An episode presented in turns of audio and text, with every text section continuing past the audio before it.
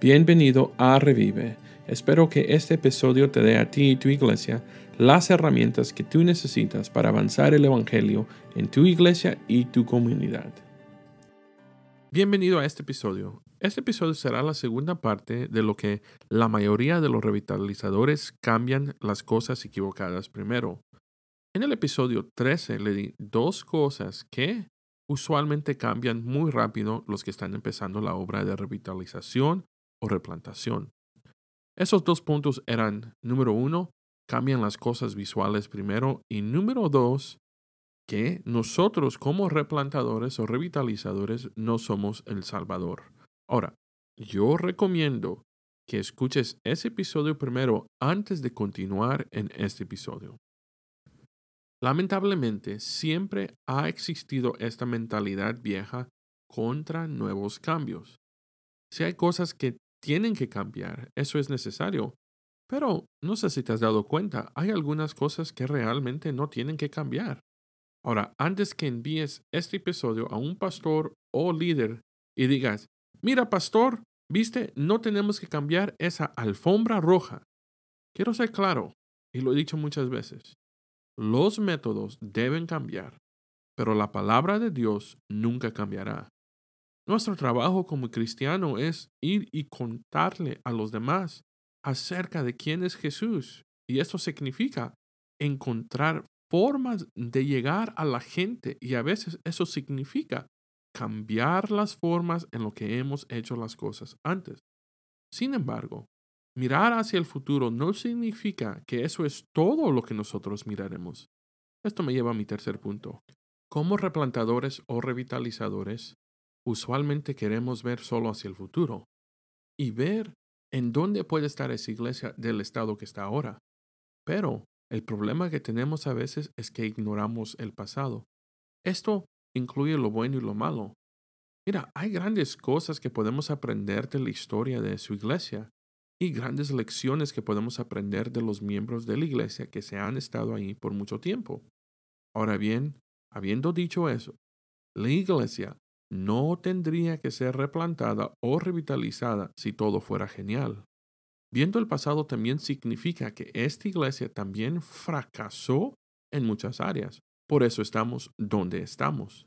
El pasado se reconoce y se ha honrado o tratado adecuadamente. Podemos aprender de lo bueno y aprender de lo malo. La realidad es que cuando miramos hacia el futuro, hay mucho que no sabemos. Pero cuando vemos hacia el pasado, hay mucho que podemos ver, aprender para guiarnos a cambiar. Cuando miramos hacia el pasado, podemos ver dónde la iglesia cambió su enfoque o qué estaba pasando en ese tiempo. Y también podemos ver cómo llegamos a donde estamos ahorita. No solo eso, podemos ver si no cambiamos los patrones en donde vamos a estar en los próximos 5 a 10 años. So, plantador, revitalizador, no ignores el pasado. Hay mucho que aprender del pasado. Pero tampoco no dejes que tus miembros solo se queden en el pasado.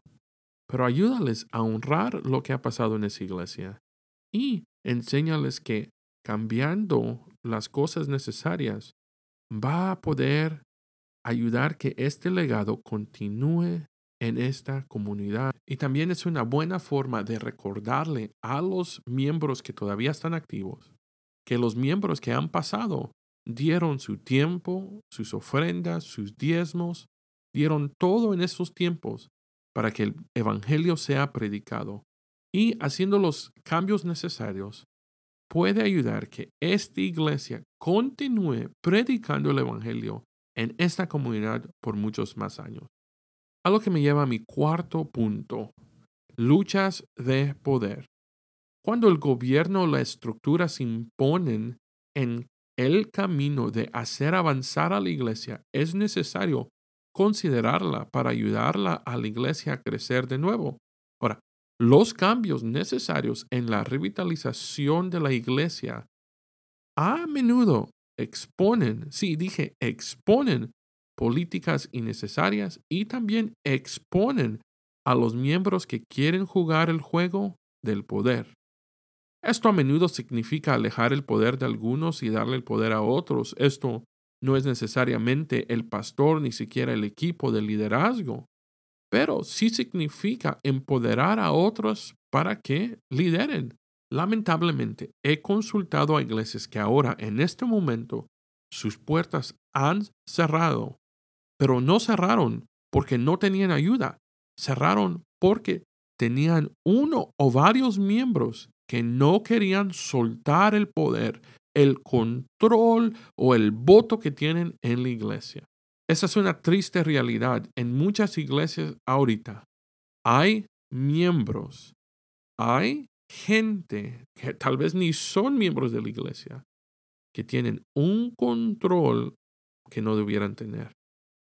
Y es triste cuando esta persona decide que la iglesia cierre, que soltar el poder que supuestamente tienen en la congregación. Hermanos, si tienes a un miembro así, ora por ellos. Comienza orando por ellos. Ora más y ora más que Dios cambie su corazón. O ora para que la iglesia se dé cuenta como una totalidad que hay que hacer cambios necesarios. Hay muchas veces que después de una conversación por teléfono o tal vez una consulta, me siento en mi carro y digo, ¿cómo? ¿Cómo es que esta gente no puede ver que tenemos que soltar para que Dios pueda hacer algo grande en nuestras iglesias? Número 5. La mayoría de los revitalizadores quieren forzar el progreso. Debido a que la Biblia nos llama a velar por las almas como aquellos que dan cuenta, Hebreos capítulo 13, verso 17, los pastores no pueden elegir cuidar algunas ovejas o evitar a otras. Yo entiendo que a veces es mucho más fácil evitar a cierta gente. Sin embargo, eso no es la forma que esto funciona. Puedes ver cómo Dios obra poderosamente a través del amor persistente. Porque a veces lo que no queremos hacer es amar a la gente difícil en nuestra iglesia. Mire, pastor, vamos a tener un momento aquí de honestidad. A veces, cuando la gente se opone a nosotros, nosotros lo tomamos personal. Como que se están yendo directamente contra nosotros, nos están viendo incapaces y revela muchas de nuestras inseguridades. No estoy diciendo que los ataques aún las palabras no son personales contra nosotros. Pero tienes que entender que no todo se trata de ti y a veces no están peleando contra ti. Tú solo eres la única persona en la que se pueden desquitar un poquito sobre lo que está pasando. Ahora, no estoy diciendo que esto es bueno o saludable que ellos hagan. Solo lo que sí estoy diciendo que a veces, pastores, nosotros tenemos que dar la cara por cosas que han pasado y a veces por decisiones que hemos hecho. So, si tú estás orando y pidiendo a Dios y sabes que Dios está guiando, vas a enfrentar obstáculos en tus cambios. No hay manera de evitar esto. Algunos miembros que querían destruirlo como pastor tal vez hace cinco años, te darás cuenta que ahora te están apoyando amorosamente. ¿Por qué? Porque tú, aun cuando ellos te atacaron o dijeron cosas malas, todavía los amas con amor persistente. Yo he tenido mis momentos también, que he pasado por momentos donde digo, Dios, ayúdame con este miembro. Esta oveja está mordiendo duro. He tenido encuentros cuando gente me maltrata o me han tirado una Biblia diciéndome, dígame pastor, ¿en dónde dice eso en la Biblia? Porque mi otro pastor me dejaba hacer esto. Wow. Es tristemente cuando otro pastor dejaba el pecado en su iglesia simplemente porque no quería enfrentar a esta clase de gente. Ahora quiero que sepas que esos ejemplos que te acabo de dar esa gente ha cambiado y ha sido una de las gente que más me ha apoyado en el ministerio. Ahora, ¿qué trae ese tipo de cambio de corazón? En primer lugar, es el poder y la gracia de Dios en acción. Sin embargo, Dios parecía obrar a través de acciones de amor. Pastor, recuerda que darás cuenta de todas las ovejas bajo tu cuidado. independientemente de cómo reciban tu ministerio. Así que ámalas a todas con persistencia y ve cómo Dios cambia corazones duros. Ve cómo Dios cambia esos miembros difíciles a miembros útiles.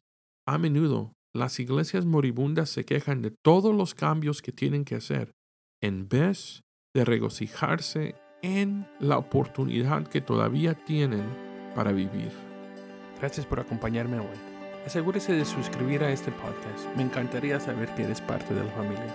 Para saber más sobre la renovación y replantación de iglesias, sigue escuchando semanalmente o escríbenos. Si este episodio te resultó útil, compártelo y déjanos una reseña.